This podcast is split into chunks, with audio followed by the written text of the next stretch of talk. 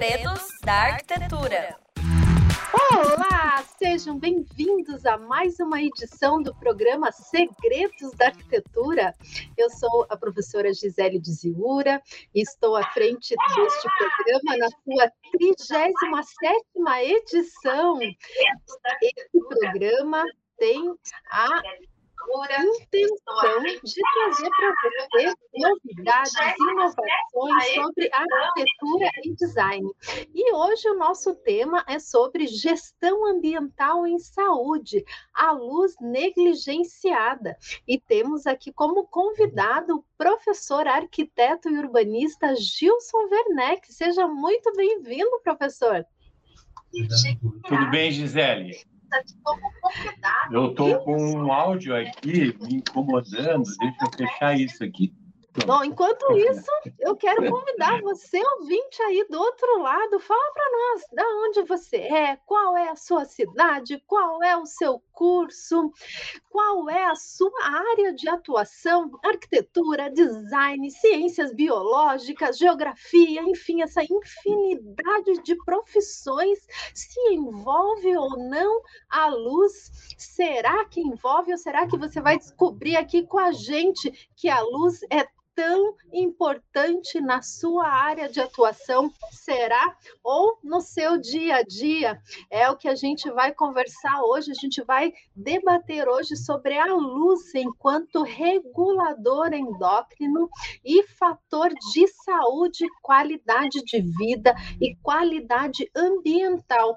Não só nos nossos espaços do dia a dia, espaços é, de residência, espaços de trabalho, mas principalmente estabelecimentos de saúde.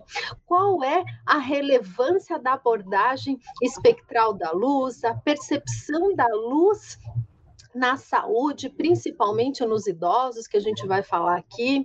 E tem um termo aí muito bacana para a gente aprender: o Human Centric Lighting. Olha só que bacana. E para isso, para conversar aqui, então, eu chamo o professor Gilson Werneck, ele que é mestre em gestão ambiental, arquiteto e urbanista, especialista em arquitetura para a saúde, especialista também em marketing, membro da diretoria diretoria da BDH do Paraná, Associação Brasileira para o Desenvolvimento de Edifício Hospitalar, professor universitário, professor dos nossos cursos de especialização, inclusive foi professor comigo, que é professor comigo aqui em algumas disciplinas na pós-graduação, aqui nos nossos cursos de pós na, na Uninter, em arquitetura e design, é arquiteto responsável pelo escritório de arquitetura Nova Arquitetura com sede em Curitiba. Enfim, vamos ficar falando aqui, né, professora, é, o programa inteiro das suas habilidades e competências que não param mais. Então, seja muito bem-vindo, a palavra é sua. Tudo bem, Gisele? Um prazer estar aqui com vocês. E temos um tema bastante interessante para conversar. É, é um tema que hoje está bastante em voga, né? A gente falar sobre estabelecimentos de saúde, algo que a gente já trabalha há bastante tempo, que estuda também há bastante tempo, e a gente acabou envolvido nesses últimos tempos, é, falando todo dia sobre esse assunto, né? E tem muitas coisas importantes para a gente abordar, e a Associação Brasileira de Desenvolvimento do Edifício Hospitalar é um grupo de estudiosos da área, são profissionais de várias áreas, arquitetos também, mas tem é, enfermeiros, é, administradores hospitalares, tem médicos, vários profissionais que atuam nessa associação com o intuito justamente de criar soluções, de avaliar as condições para melhorar os estabelecimentos assistenciais de saúde. Então, temos bastante coisa para conversar. Quando a gente fala é. E quando a gente fala nesses estabelecimentos de saúde, é, normalmente a gente tem dois, dois termos que a gente usa: a questão da complexidade, o quão difícil é trabalhar e projetar, né, e executar, e a questão da operação desses espaços de saúde. E tem um outro termo que é a questão da humanização. Como que você enxerga, como humanizar e trabalhar essa complexidade desses espaços de saúde? Bom, o termo humanização é relativamente recente, porque até, eu diria, talvez 20, 30 anos atrás, é, o paciente dentro do hospital era um elemento passivo, né? era um elemento que não tinha influência nas decisões é, no hospital ou no, dos estabelecimentos de saúde em geral. Até é importante falar sobre isso, porque estabelecimento assistencial de saúde é qualquer estabelecimento voltado para a saúde. Isso inclui clínica, laboratório é, é, e os hospitais propriamente. Né? Os hospitais seriam, dentro dos estabelecimentos assistenciais de saúde, aquele que tem maior complexidade, que é realmente o que exige um conhecimento bastante profundo né, para você trabalhar é, em projeto de hospitais. Né? É, e a partir de um determinado momento, se começou a perceber a necessidade de fazer com que o paciente virasse o centro das atenções.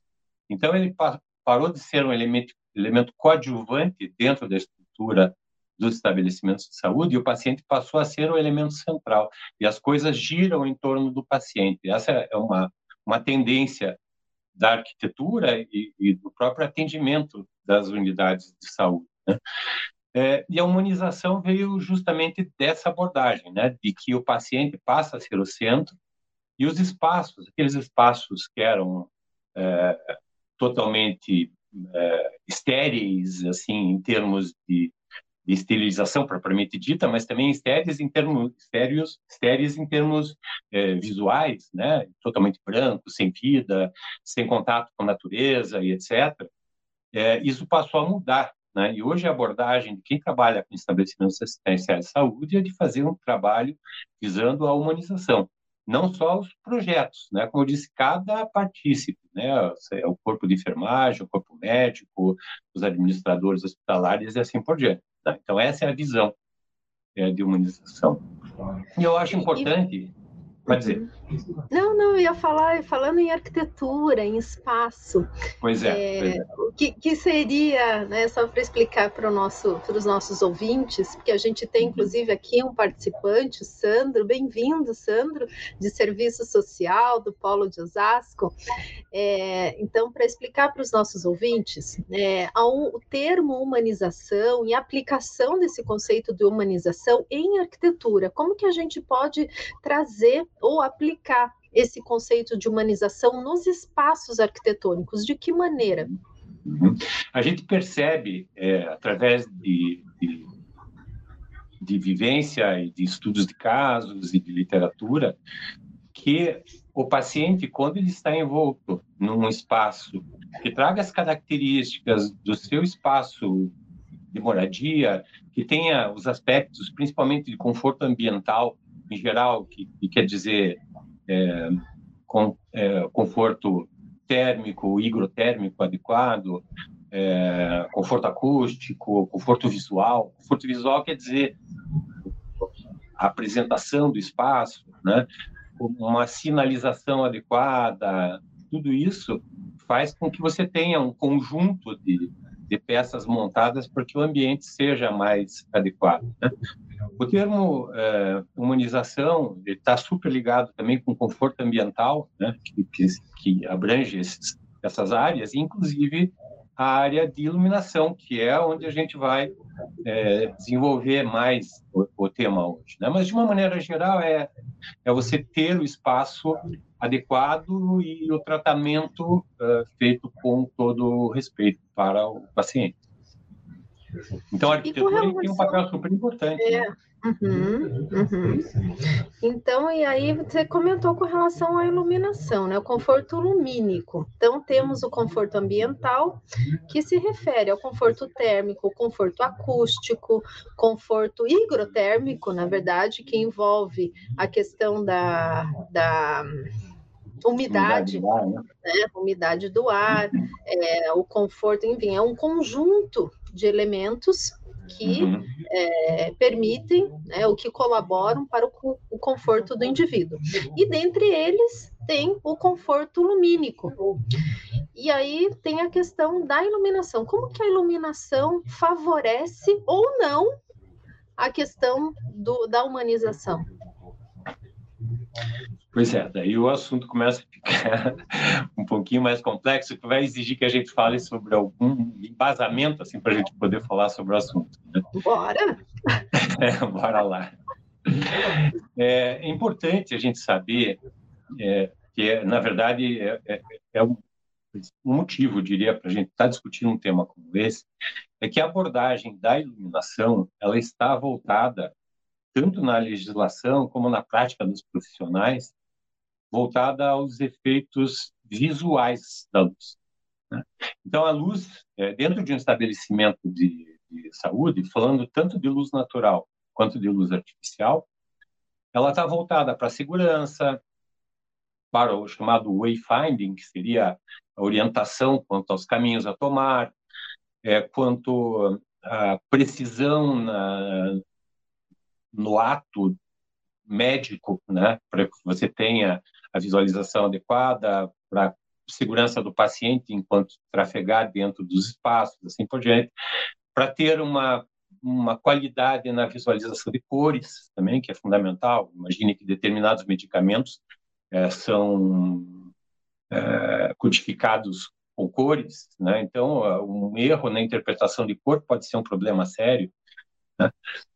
Então, o ponto é, até hoje, é, na verdade, até muito pouco tempo, hoje que se começou a falar nesse tema, e eu estudo ele desde 2015, é, se começou a ter uma nova abordagem sobre a iluminação. Aí, por isso é importante eu, eu fazer um pequeno histórico em relação a isso. É, a partir de 2001, é, um cientista e mais um que coordenou um grupo de outros cientistas conseguiram encontrar provas e encontrar fisiologicamente um mecanismo que imaginava-se que já existia, mas não se tinha comprovação da existência dele, que era um sistema dentro do corpo humano que recebia a luz e não levava para o córtex cerebral. O córtex cerebral é onde se processam as imagens é, no nosso cérebro, né? Então, do globo ocular, passando pelo nervo óptico, imagens passam e vão para o córtex cerebral. E se descobriu que existia, além dos cones e bastonetes, que são aqueles que passam o sinal elétrico que transformam em imagem lá no córtex, existe um outro caminho por um outro é, fotoreceptor, que são gânglios fotossensíveis. Esses outros, eles têm um caminho diferente, eles vão para o hipotálamo, ou para um núcleo, um núcleo chamado núcleo supraciasmático, que é um lugar que coordena as secreções hormonais no corpo humano. Então, isso é uma coisa super importante, porque se percebeu que existe um mecanismo, de fato, que faz com que eu tenha dois caminhos para a luz. Um caminho que é a percepção visual, que é aquela com a qual a gente sempre trabalhou. Existe um outro caminho que tem um receptor especificamente para isso, que leva lá para o hipotálamo, onde ele comanda determinadas funções hormonais. Então, para que isso fique claro e a gente consiga perceber é, a importância que isso tem, eu preciso falar de alguma coisa bem antes disso. É, falar um pouco de evolução da espécie humana. Centenas de milhares de anos de evolução, e antes da espécie humana, outros seres que nos precederam né, na, na evolução das espécies, sempre foram moldados pelo claro escuro do dia e da noite.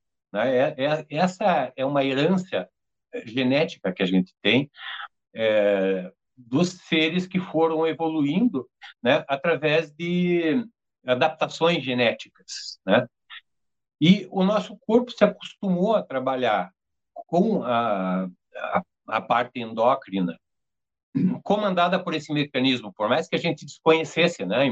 Imagina-se que seja a luz só com efeito visual, mas existe um efeito não visual, né, que, que faz com que o nosso corpo funcione adequadamente com a luz e com o escuro, né, essa alternância entre luz natural e o escuro da noite.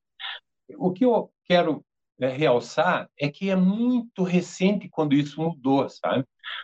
Porque até o século XVIII, XIX, final do século XIX, a única luz que existia como alternativa da luz do Sol, né, da luz é, do dia, fora a luz da Lua, que não, não tem intensidade suficiente, né?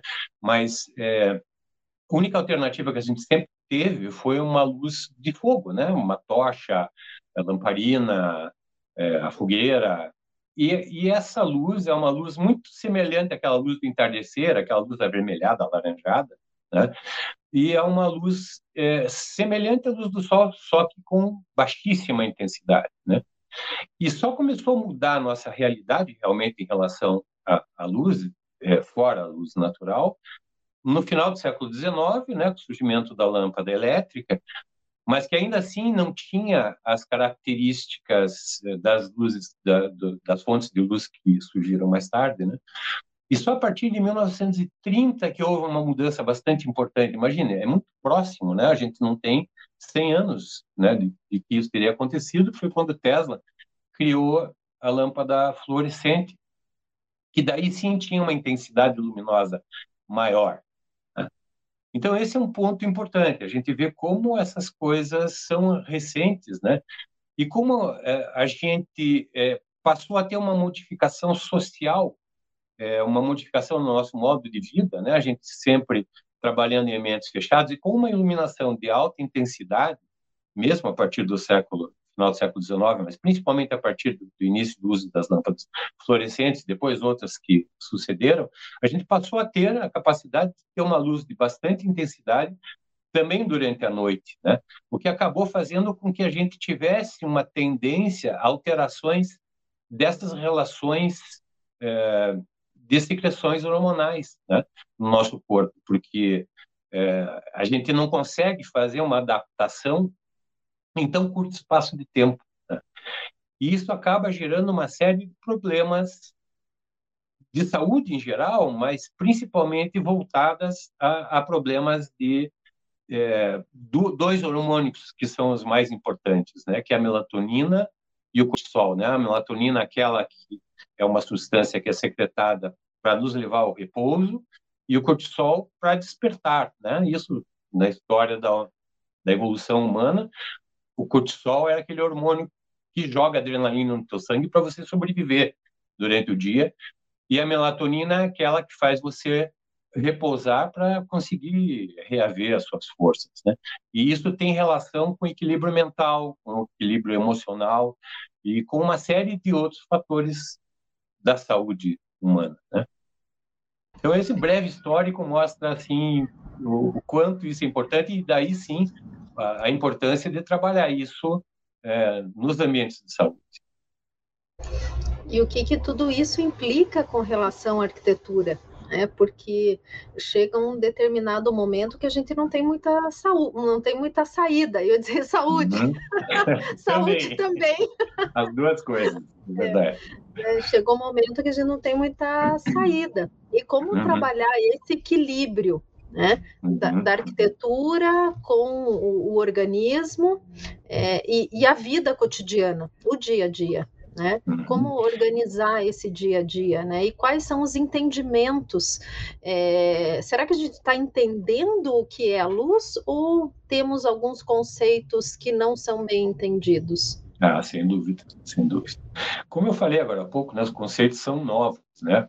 Imaginando que você está partindo de algo que surgiu em 2021, é, desculpe, 2001, né? Então, há, há muito pouco tempo atrás. Então, as pesquisas são muito recentes, tem muitas dúvidas ainda sobre uma série de coisas dentro desse tema, né? É claro que a gente vai chegar daqui a pouco algumas consequências em relação ao espaço arquitetônico, mas acho que a chave é isso que você falou agora há pouco, é o conhecimento em relação ao assunto. Né?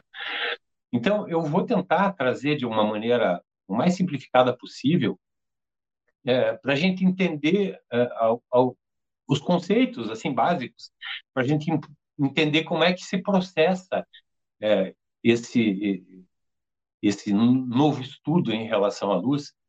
Né? E, e, é importante que eu fale sobre isso porque é, a gente vai poder entender qual é a melhor maneira de se trabalhar em relação a arquitetura também em função dos conhecimentos. Então, falando é, muito rapidamente. É, porque o nosso papel enquanto arquitetos é, é muito significativo e muito impactante, porque você veja, né, nós ficamos quanto tempo dentro dos espaços, e se é, essa luz, seja ela né, é, artificial, seja ela natural, né, é a arquitetura uhum. que promove essa entrada de luz mesmo natural. Então, vejam quanto nós somos é, impactantes, vejam como nós somos significativos nesse processo. Eu vou encurtar então um pouco o caminho, depois eu volto para conceitos, mas falando então sobre arquitetura. O, a pesquisa que eu realizei foi voltada para o público idoso. Daqui a pouco a gente vai falar por que motivo essa preocupação. Né? Eu vou adiantar alguma coisa. A gente, é, gozando de saúde, é, com menos idade e tudo mais, você consegue, por exemplo, passar como a gente passou a semana passada, com duas semanas com a Olimpíada rolando e a gente assistindo jogos de madrugada e continuando a acordar cedo, quer dizer, rompendo totalmente esse ciclo do qual eu estou falando, né?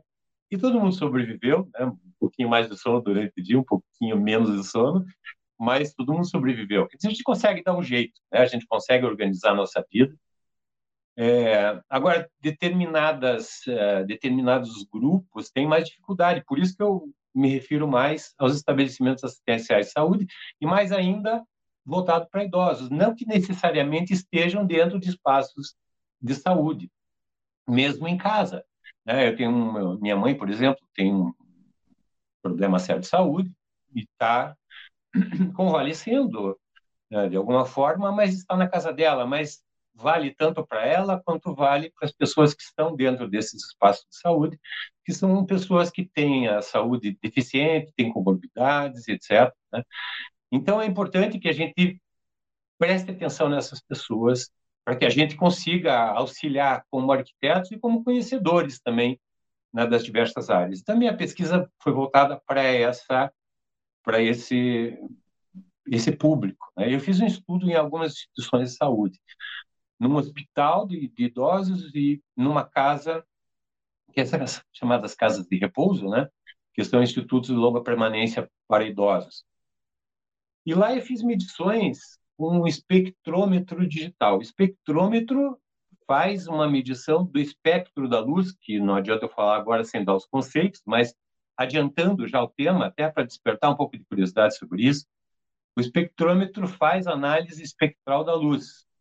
Ele dá uma série de informações, informações que a gente até conhece, daqui a pouco eu vou falar sobre elas, mas ele faz uma análise é, que dá dados realmente para a gente conseguir chegar perto de o quanto essa luz está sendo eficiente para o sistema visual, sem dúvida, mas também para o sistema não visual. E eu fiquei bastante surpreso em ver o quanto o espaço arquitetônico é, criava problemas para pessoas que tivessem que eventualmente ficar dentro do espaço confinado dos apartamentos, tanto no hospital quanto na instituição de longa permanência. É, só para dar um exemplo, assim, é necessário para eu ter precisa de algumas coisas a mais, mas só para dar um exemplo bem prático, assim, para que eu tenha esse efeito é, de estimulação do hipotálamo, ou desse núcleo supraciasmático, esqueçam esse nome, não importa, mas eu preciso ter uma luz com certa, é, certo comprimento de onda, certa frequência, não importa agora, mas pelo menos com 522 lux, que seria o fluxo luminoso, é, que seria, na verdade, a luz que chega nos, no, espaço ocupado pelo paciente.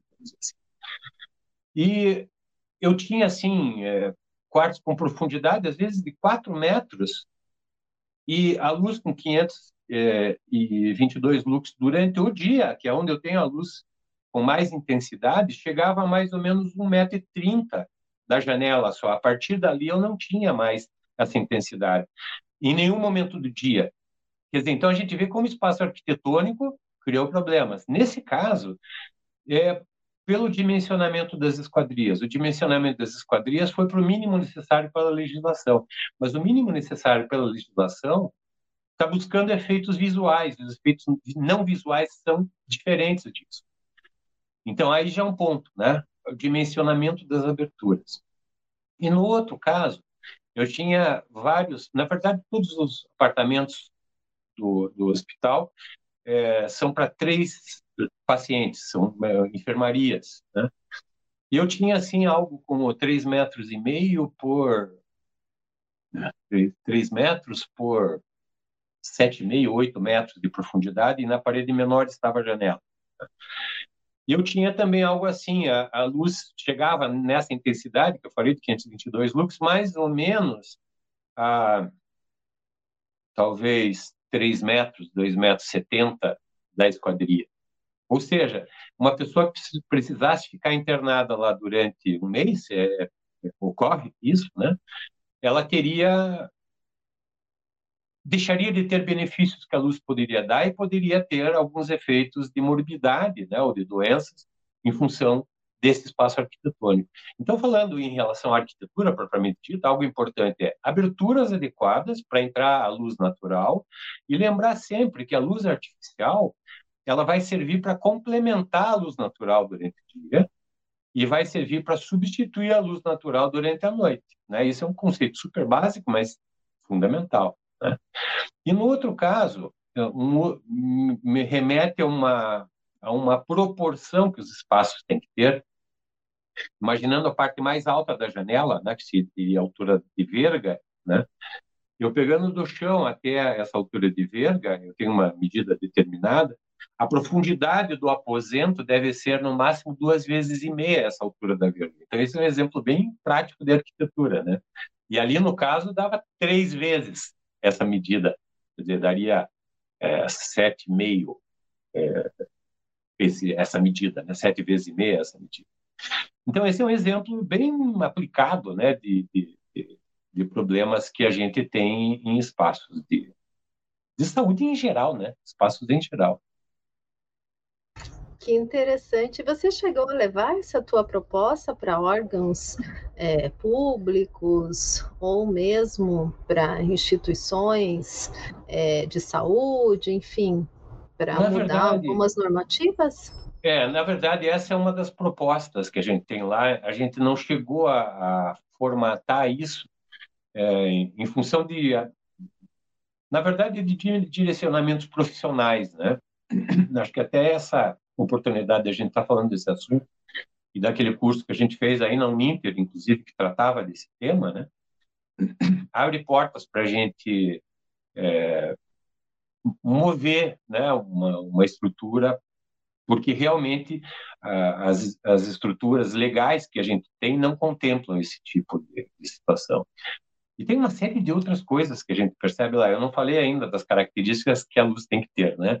Mas é, eu avaliei também a qualidade da luz artificial que existia lá. E fui ver como é que era o processo de compra das lâmpadas. E o processo de compra de lâmpadas é um processo de comprador.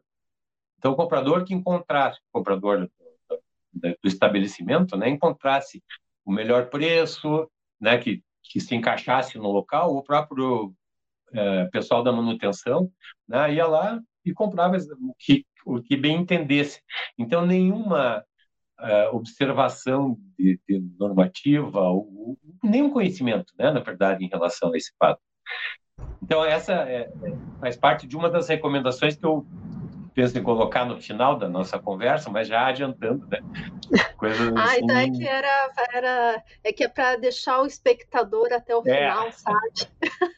Tá mas a gente está terminando legais. já, está acabando o nosso tempo. Então já vou te perguntar, quais seriam as tá recomendações? Está acabando. Vamos fazer um webinar então? Vamos, vamos, vamos. Já deixamos aqui o convite, então. A, a, a ideia, estava combinando é, com a gente fazer um webinar em novembro, né, gente? Isso, é, aqui é só o Ampassan para deixar o convite para todo mundo assistir o webinar né, em novembro. É, boa tá. noite aqui para o Gleoberto, para o professor Marcos Velasque, professor Gleoberto, professor Marcos Velasque também, sejam muito bem-vindos, professores. Então, vamos fazer as últimas recomendações e ações mitigatórias e Então, já fala aí, professor, qual, quais são os segredos do nosso programa de hoje? Que vocês sabem, nos nossos ouvintes que nos acompanham, que a gente sempre tem alguns segredos a serem revelados. Né? E hoje, o nosso segredo, ou quais são os nossos segredos? Eu diria que o maior segredo que a gente tem aí é conhecimento, né? é buscar conhecimento. É, eu até agora vou assumir um compromisso aí com você e com os ouvintes, aí eu vou produzir alguma informação, essas informações que até eu gostaria de falar, mas na verdade o tempo voou, não deu tempo de é, entrar nos detalhes que eu gostaria. Eu vou fazer alguns pequenos comentários dando um pouco dessa teoria que é fundamental para quem quer se aperfeiçoar no assunto e conhecer o assunto para entender essas, esses comentários que eu fiz agora há pouco. Mas o ponto é, a análise espectral da luz é super importante. Esse é o ponto. É, a luz branca que a gente vê, ela é uma luz branca, mas ela é composta por uma série de frequências diferentes, uma série de comprimentos de onda diferentes, que dão características diferentes para essas luminárias, e algumas têm efeito e algumas não têm efeito para esse sistema endócrino. Tá? Então, procurar isso, procurar conhecimento, procurar pessoas que conheçam para realmente é, dar as informações necessárias. E prática, e na prática da arquitetura, é abusar nas aberturas. A luz natural é a melhor luz, é a luz completa, é a luz que tem o espectro total, chamado espectro total, que reproduz as cores com 100% de qualidade, né? É a luz que dispara os mecanismos endócrinos, né, do ciclo circadiano, que faz o que se chama o rompimento do ciclo de melatonina, né, para que o cortisol avance, para despertar. E uma, um último ponto que eu deixaria é o seguinte: esse conhecimento é necessário, inclusive, para que a gente mude a maneira de tratar as pessoas idosas. Para que haja efeito é, endócrino nas pessoas, é necessária uma luz é, que tenha uma tonalidade azul com uma intensidade muito forte. E é uma luz desconfortável, mas é a luz necessária para dar esse efeito. Então, aquilo que a gente vê com muita frequência, eu vejo pessoas conhecidas, deixar os velhinhos à meia luz ou com aquela luz amarelada durante o dia é um erro. A luz amarelada deve ser colocada no momento de repouso, ali a partir do anoitecer, a luz amarelada vai bem. Agora, principalmente para pessoas idosas, a gente deve dar uma luz com alta intensidade e com 480 nanômetros, tá? Não, é, não interessa que seja agora, mas é uma luz com uma cor azulada, que é a que vai dar o efeito para esse mecanismo não visual de luz. Eu acho que esse é o ponto que fica meio um desafio para você pesquisar um pouco, né, quem tiver interessado sobre o assunto, eu acho que vale a pena. Muito obrigada. Nelly, dando boa noite. Agradeço muito sua participação. Obrigada a todos os ouvintes que estiveram conosco. E fica aí o convite para você aí do outro lado. Em novembro, querida, mais informações aí. A minha querida Adriana Sarnelli, beijo para você, que também é da Associação, da Diretoria Nacional da Associação, pessoa muito competente. Que bom, Gisele, obrigado por tudo aí, conte com a gente sempre. Tá? Na próxima Muito obrigada. Ah, estaremos sim. Acompanhe-nos na nossa página do Facebook, no Instagram, Pós-Arquitetura Uninter. Até mais. Segredos da Arquitetura.